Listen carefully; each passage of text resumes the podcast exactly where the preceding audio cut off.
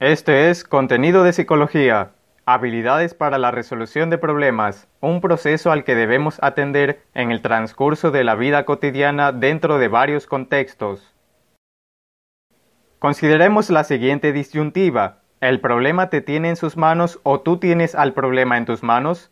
En términos específicos, lo primero implica que el problema parece no tener fin, que controla cómo te sientes y que interrumpe o bloquea tus actividades. Y para hacer frente a un problema no es necesario esperar a que estén presentes esas tres condiciones.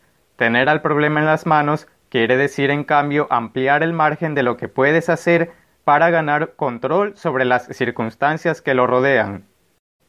Por esta razón es un prerequisito que esté definido de forma que sugiera acciones a tomar, opciones entre las cuales decidir o factores específicos a modificar aspecto abarcado previamente en esta serie.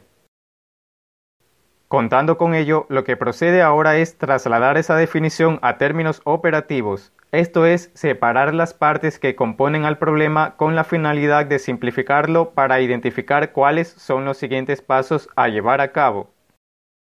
Para conseguirlo, puedes utilizar las siguientes estrategias. Una es buscar datos relevantes, lo que conlleva indagar información sobre el problema partiendo de preguntas cortas y directas como ¿qué sucede? ¿dónde sucede? ¿cuándo sucede? ¿por qué sucede? ¿quiénes están relacionados con lo que ocurre? ¿qué elementos del entorno tienen que ver con todo esto? ¿cómo reacciono a ello? Cuestiones que en buena parte has explorado antes de definir el problema y que ahora debes retomar y sistematizar a manera de respaldo que te sirva para consultar posteriormente. Otra estrategia consiste en hacer la separación mediante secuencias o cadenas de sucesos.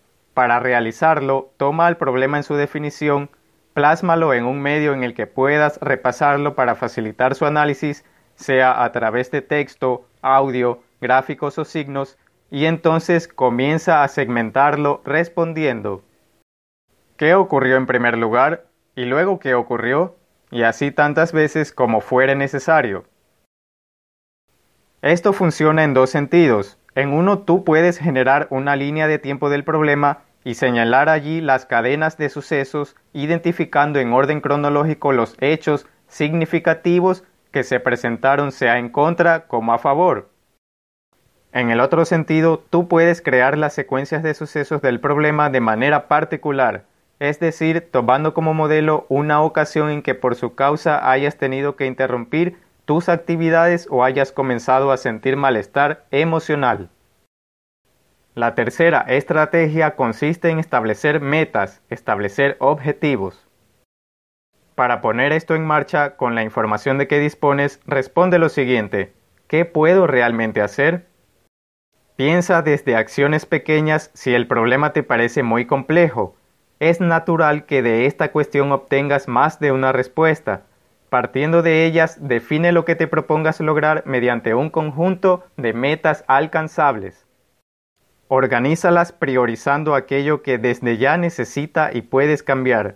Una vez que hayas establecido tus metas, dales un repaso para evaluar si hay alguna que sea muy amplia o muy general. En caso de que haya alguna así, replantéala dividiéndola en objetivos más específicos. Hemos llegado a la parte de recomendaciones y comentarios finales. Número 1. Estas estrategias son complementarias entre sí.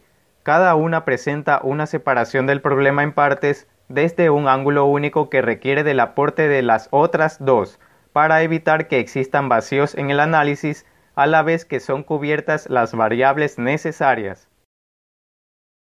Número 2. Emplea un lenguaje concreto y procura evitar suposiciones. Debes basarte en hechos, en lo que has observado y conoces. Número 3. Una vez que has descompuesto el problema, piensa un momento en lo siguiente. ¿Tengo alguna duda o preocupación presente todavía? ¿Hay algo que me impida continuar hacia la solución? Es importante que despejes estas incógnitas, pues además de darte así una mayor confianza en ti y en lo que hagas, también con ello activarás en un mejor nivel tu sentido de la creatividad.